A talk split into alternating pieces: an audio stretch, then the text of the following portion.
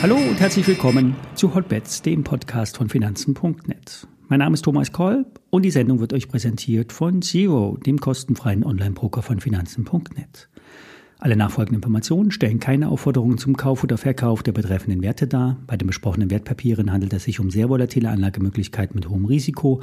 Dies ist keine Anlageberatung und er handelt wie immer auf eigenes Risiko.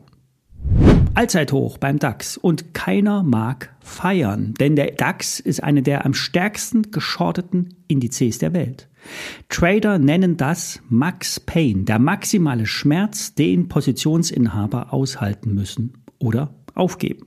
Nach dem Verfall am Freitag muss ich nun zeigen, ob wir in dieser Woche nach dem Auslaufen der Optionen und Futures weiter steigen oder wir oben an die Latte angeschlagen haben und es nun zügig wieder abwärts geht. Der DAX ist dem Dow, Nasdaq und S&P weit voraus. Doch auch diese Indizes könnten nun bullish sein oder auf bullish drehen. Alles Bullshit, sagen die Trader. Die sehen nämlich Divergenzen, sehen abnehmende Liquidität der weltweiten Notenbanken, weitere Zinsanhebungen, also das Gegenteil von Senkungen und offenen Geldschleusen. Die würden nämlich die Märkte durch die Decke jagen.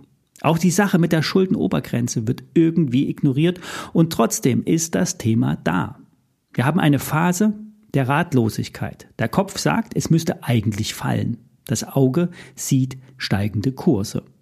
Den Max Payne gab es am Freitag bei Tesla, Nvidia und auch bei Apple. Weit abgeschlagen machte die Auflösung einer 180-Dollar-Position ein Drittel des Freitagumsatzes in der Tesla aus. Bei der Nvidia gab es ähnlich hohe Short-Positionen. Kein Wunder. Die Aktie stieg zuletzt immer höher. Apple steht bei 176 Dollar und steigt der iPhone-Hersteller jetzt weiter an, müssen alle auf den Zug aufspringen. Ich werde abwarten und bleibe eher short positioniert, auch wenn ich damit letzte Woche eher nicht so gut gefahren bin. Auch wenn wir jetzt weiterfallen und die Bären recht bekommen würden, zeigt das, wie lange Märkte irrational übertreiben können. Kommen wir zu Bayer. Der DAX-Konzern hat eine schwere Zeit hinter sich. Das Monsanto-Desaster hat viele Milliarden in den Sand gesetzt und die Konsequenzen hat der scheidende Vorstand zu tragen. Der hatte quasi im Alleingang den Deal durchgezogen, wider Willen seiner internen Berater. In wenigen Tagen wird Bill Anderson das Ruder übernehmen und die Börse hatte der, nach der Meldung des Chefwechsels schon viel vorweggenommen. Aktuell zieht etwas Ernüchterung ein. Es werden keine Schnellschüsse erwartet. Aktivistische Aktionäre hatten nämlich die Aufspaltung des Konzerns äh, aufgefordert in einen Pharma- und einen Agrarteil. Doch das ist derzeit kein Thema. Der neue Chef kommt eher aus der Pharmaecke und muss dringend neue Medikamentenblockbuster an den Start bringen. Patentausläufe machen das Geschäft in der Zukunft eher schwieriger. Der Trend geht zu rezeptfreien Arzneimitteln. Hier könnte ein Spin-off die Aktie allerdings beflügeln, die Bayer-Aktie. Für das Anlegermagazin Börse Online sind mittelfristig 80 Euro möglich, auch wenn der letzte Abschwung das Chartbild stark eingetrübt hat. Wenn die Aktie jetzt noch einmal in Richtung der letzten Tiefs bei 50, 49, 48 Euro geht, könnte sich eine attraktive Chance auftun. Der Trade könnte dann mit einem Stop bei 42 Euro abgesichert werden. Bayer bietet Value for Money. Der neue Chef könnte den Wert der Bayer-Aktie heben. Die UBS bestätigte mit 96 Euro die Einschätzung kaufen. Die Analysten glauben nicht, dass Bayer seine Ziele für das Gesamtjahr anpassen muss, obwohl das erste Quartal schwach verlief. Alles wartet nun auf ein Strategieupdate vom neuen Vorstand. Die Analysten halten der Bayer bislang die Stange. Kommen wir zu einer Aktie, die die letzten Tage es deutlich schlechter erging, der Ibutec. Vorab die Meldung, ich bin in den Wert investiert und habe daher Interessenskonflikte. Ibutec meldet heute Morgen, dass ein asiatischer Kunde aus dem Pharmabereich einen Großauftrag erteilt hat. Ein Generika-Hersteller soll mit Hilfe eines Ibutec-Produktes, einem Zinnchlorid, ein Blutdruckmedikament herstellen. Der Pharmaindustrie werden grundsätzlich ja chemische Katalysatoren benötigt, die dann die Herstellung von Pharmazeutika ermöglichen.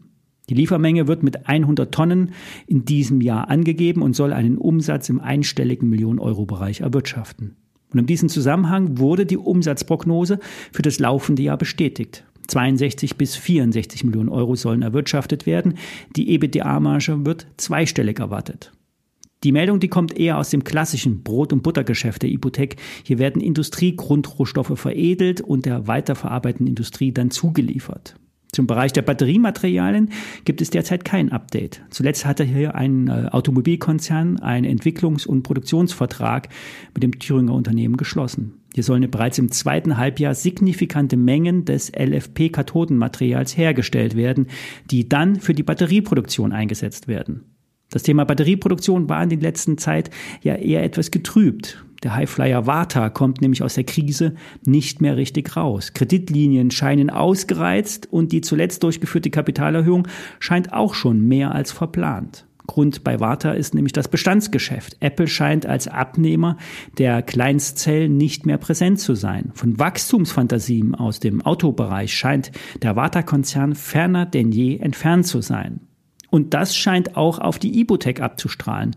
Vom Unternehmen sind keine veränderten Planungen zu hören. Es gibt angeblich keine Verkäufer aus dem Aktionärsumfeld, beziehungsweise ist am Markt keiner da, der sich zu erkennen gibt. Trotzdem ist die Aktie von 38 auf rund 22 Euro gefallen. Das Oktobertief lag bei 14 Euro. Damals war der Kurssturz durch mögliche Gaslieferbeschränkungen zu erklären. Der aktuelle Aufschwung, Abschwung ist operativ derzeit nicht begründbar.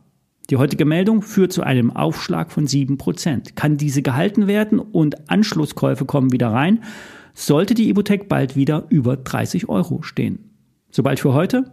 Ich werde heute Nachmittag ein Auge auf Nvidia werfen. Kommt die Aktie nicht mehr höher, könnte ein Short in Erwägung gezogen werden. Doch nicht zu früh einsteigen, abwarten. Ein Update bringe ich morgen im Trade der Woche. Bis dahin.